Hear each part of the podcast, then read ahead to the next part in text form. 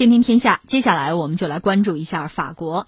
就在法国即将通过针对互联网巨头税收的前一天，美国罕见的对这位古老的盟友出手了。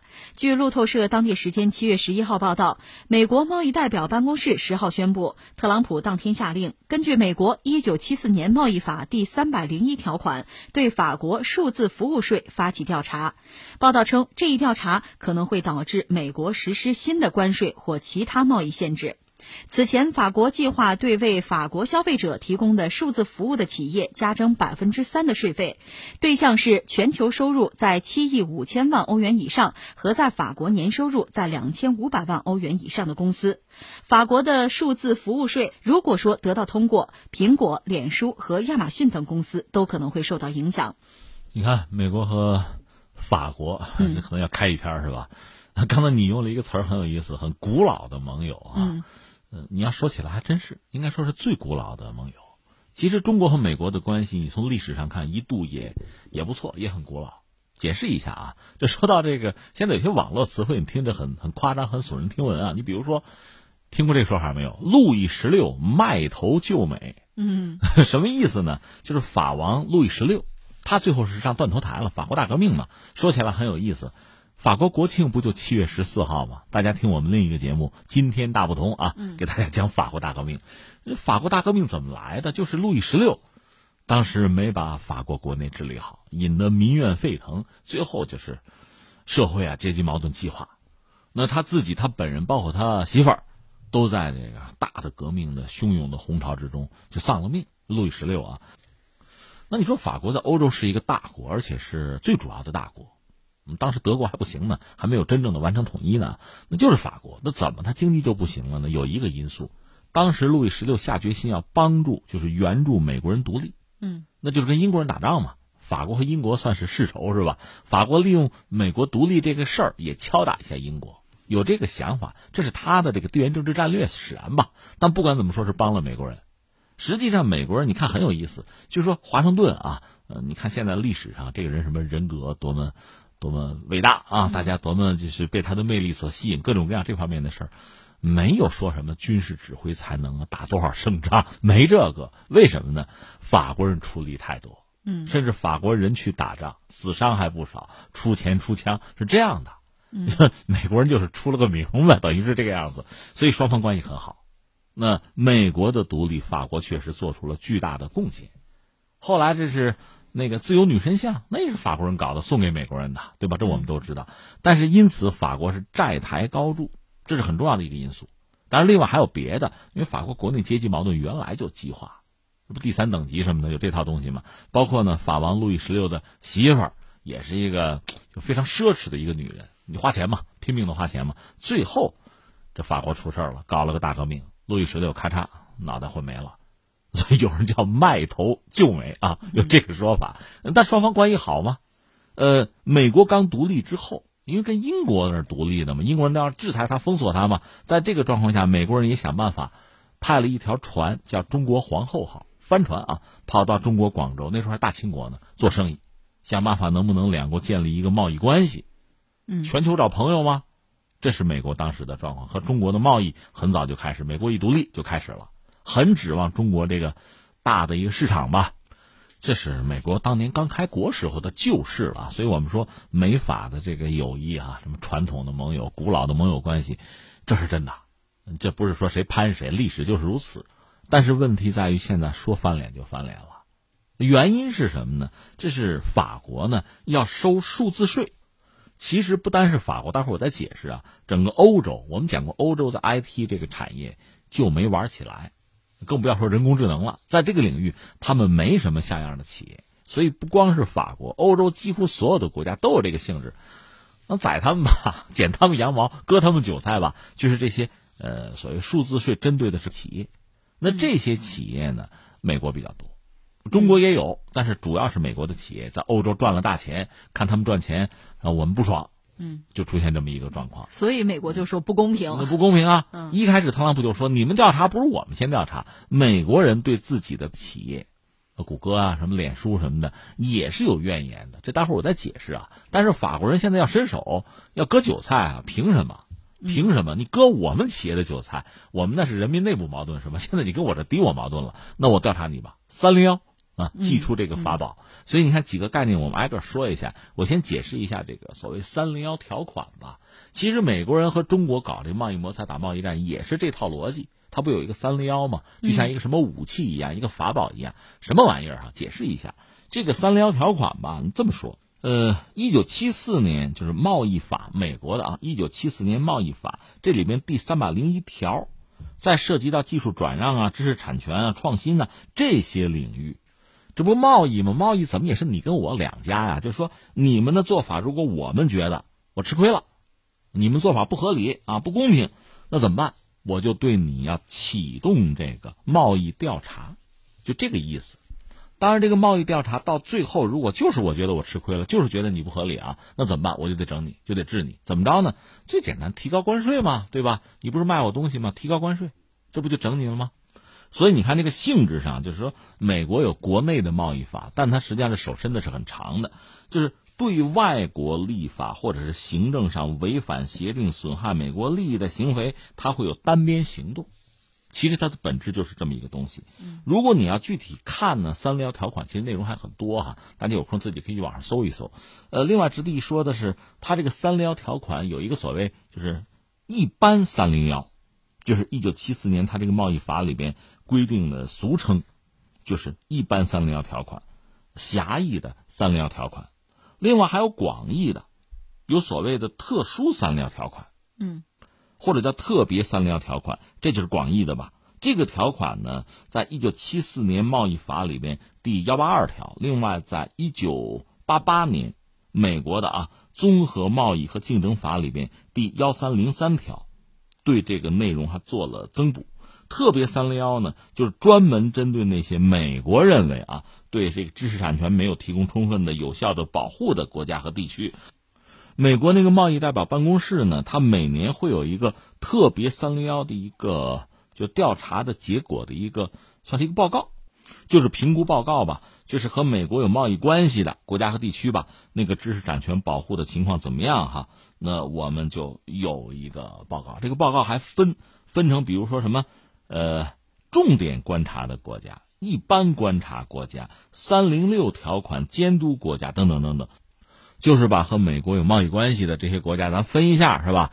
呃，里边有一些重点的，有一些就是跟他做生意，我觉得我吃亏的，或者说我觉得他们没按规矩办事什么的，那就就调查，调查就制裁吧，一系列的经济领域的一些制裁措施等等。这是美国的这个三零幺。嗯，呃，我们刚才讲了，和中国不就有这么一出吗？现在这不是拿这个跟法国说事儿吗？对，一般说来，如果觉得。跟你做生意，我没吃亏，我也谈不上调查。既然我调查了，那十有八九就是吃亏了。吃亏的我就得报复啊。嗯，所以这个本身也是美国人的一种态度，也算是一种威胁吧，是吧？你看我启动这个了啊，我调查你了啊，那意思就是说咱俩准备打贸易战啊。那恐怕人多少会有这方面的这个感觉。尤其特朗普上台之后，嗯，频频挥舞这个大棒嘛，大家就觉得啊，你要调查，那意思就是。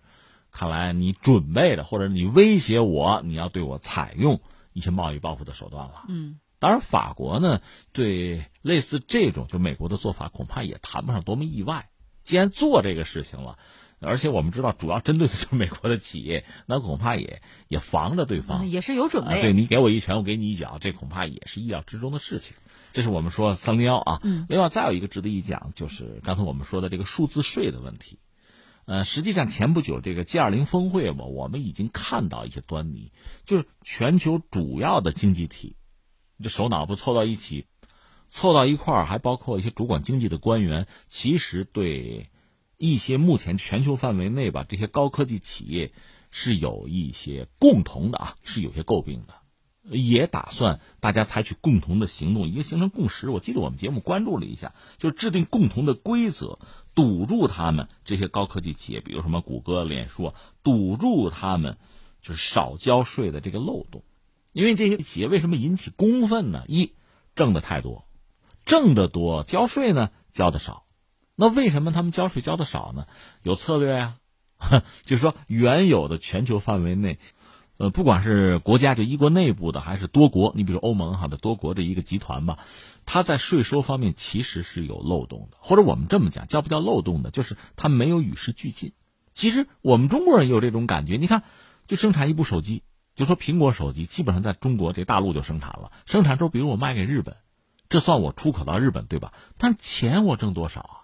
啊，苹果公司挣了大头，我就是一个一个辛苦钱、血汗钱，最后算是我出口，那你 GDP 怎么算呀？或者说这个贸易额怎么算呀？你看特朗普跟任何人做生意都说我吃亏了，对吧？我进口你东西多，我卖出去的少。那关键是苹果手机这个，你这账不能这么算呀，这么算是不对的呀，这早就应该改呀。就是国际贸易现在，你比如从跨国公司出现，从全球产业链出现，你这个国家和国家之间贸易到底怎么算？这出口进口这事儿，这个额度怎么算？就应该有一套新的新的体制、新的标准，就应该有。一直其实就没有，美国人就是在钻这个空子。我们认为哈，嗯，呃，另外就是说高科技企业。呃，包括其他一些企业可以考虑选择所谓避税天堂，因为我们知道企业你要经营要生产，那要收税啊。对这个税呢，不同的经济体它不一样，有一些税就很低。你比如像爱尔兰、瑞士，嗯，还有其他一些小国什么的啊，它就很低，税率很低。那很多企业它本来呢，就是比如我的总部也好，我的生产车间什么的都不在它那儿，但是呢，我得想办法，我要不把总部我挪过去，或者怎么样。我就在那儿交税，我交的少嘛，合法合理的避税嘛，就类似这样的问题，它是在很多国家之间串，它有很复杂的这个缴税，就是账本吧，它比较做的比较比较复杂，让你收税不好收，那他就少交税。但你少交税，你对社会贡献大也行吧？高科技企业，你你是个人就进得去啊？你比如我搞一个工厂，大多数年轻力壮，有一定的受过一定教育啊，有一定文化知识。那这样的劳动者就可以加入。说到底呢，就是我给你解决就业问题了。嗯，制造业往往具有这样的特点吧。包括你说美国把生产线搬到国外去，他就解决当地就业。特朗普觉得不满，这也是个因素。那我美国人就业怎么办呀？对啊，美国你不是赚钱赚的是高级钱吗？金融啊，服务业靠这个赚钱。华尔街关键他不需要那么多人啊。硅谷，他解决不了就业问题，甚至他解决的是什么呢？印度人的就业问题。那印度人啊，相对来说受到比较好的教育，跑到硅谷去工作去了，那他可以。那你美国人反而不行。我看最新英国的那个调查显示，在英国挣得多的是谁呢？这收入啊，最高的是华裔，其次是印裔，然后才是白人。那拼脑子吧，那你不行啊，那没办法呀。那传统制造业确实能解决大量的人的就业，现在在这个领域，华尔街也好啊，硅谷也好，它解决不了。呃，所以高科技企业呢，在很多国家呢都是遭到诟病。刚才我又谈到了，在西方国家里边呢，美国在高科技领域比较发达，欧洲相对来说呢，在这个方面企业没什么像样的企业。那咱就咱就收税吧，对吧？所以欧洲国家对收这个数字税是比较积极的，嗯，比较容易通过。很多国家就是不谋而合。你看，去年十月份，英国政府就宣布说呢，向跨国巨头征百分之二的数字服务税。然后在今年五月份，法国国民议会就通过了一个新税法吧，简称叫 GAFA，就是针对全球年收入你超过七点五亿欧元，我就得收了，对吧？我要额外的征收百分之三的税，就这么个状况。其实这也不是说现在蓄谋已久了，只不过现在真要落实要落地，美国人不干了，因为有一些经济学家说，特朗普现在搞的叫经济民族主义。那美国第一，美国优先嘛？我美国企业怎么怎么样？讲这个，一个是在美国国内，美国人包括精英啊，对这个硅谷、对高科技企业也是怨声载道的。他们挣的最多，对吧？然后他们呢又不解决就业问题，不解决美国国内的问题，然后税还交的少，嗯，就不爽，就没有你们什么，我也想整治他的。这是美国国内啊。特朗普本身对硅谷也不感兴趣，因为特朗普其实你看。盖房子的吗，传统制造业吗，解决就业，这个和硅谷是格格不入。所以特朗普要连任总统，其实硅谷好多大佬是不愿意的。大家知道这是美国国内的这 个内斗啊，呃，不说两党，就是说这个行业来讲，硅谷对他是很不喜欢的，这是一个。但是呢，毕竟是我美国的企业，那么肉烂在锅里啊，你们切算什么呀，对吧？欧盟你不能动啊。所以之前欧盟说要调查的时候，特朗普就说说这事儿我们先查，轮不到你们查。但是现在你说法国要要收税了。嗯，那你拦得住吗？因为你这些企业毕竟在欧洲也挣钱呀，你的很多分公司在欧洲有服务啊，那人家收这个税你也挡不住啊。以前跨国公司在很多国家那没办法，嗯，但是现在企业因为那利润太厚吧，那钱太多吧，我们看着这个蛋糕太大，所以切的话，特朗普当然不满意。对，那您说会不会由此而引发法国和美国之间新一轮的贸易战呢？嗯，这个挺耐人寻味。如果我理解啊，如果双方有贸易战、贸易摩擦的话，呃，这可能是导火索，但它绝不可能是全部，因为美国和欧洲之间吧，真正要算账的话，其实还是那些传统产业，尤其是汽车，嗯，那个是标志性的东西，那要动的话就是大头大块了啊，而这个相对来说还不是很大。你看，美欧之间目前我们看到的钢铁和铝那是一块儿，然后呢，其实主要是汽车这块最大。就美国、欧洲的汽车业这块最大，而且欧洲特别是德国向美国出口汽车，包括零部件，这是它很重要的一个收益，这是一块。另外就是飞机嘛，空客和波音，这个基本上算半斤八两，都不干净。我们以前多次分析过，但这是一块，双方在斗，现在也在斗啊。嗯，至于说高科技企业这块呢，欧洲早就看不惯美国，微软呐，之前一直整微软吧，啊，这个 Facebook 呀，什么谷歌呀，这都是美国企业。那在欧洲都有服务，实际上这个也一直在博弈。而这个就这点来讲，高科技企业来说呢，欧洲没什么像样的企业。你比如汽车，咱要打的话，你有福特，对吧？那我我这儿比如有奔驰，这咱俩干一架。高科技这只有美国企业冒尖儿，欧洲没有什么像样的企业。如果特朗普要是，你别管三零幺还是什么吧，如果针对欧洲企业动手的话，他没有他相应的目标，嗯，那只能是打别的，比如打汽车。那这个动静大了，对，对特朗普来讲有没有必要？他不要争取连任吗？在这个时候，搞一家伙得意几何呀？你得算呀，合适不合适哈？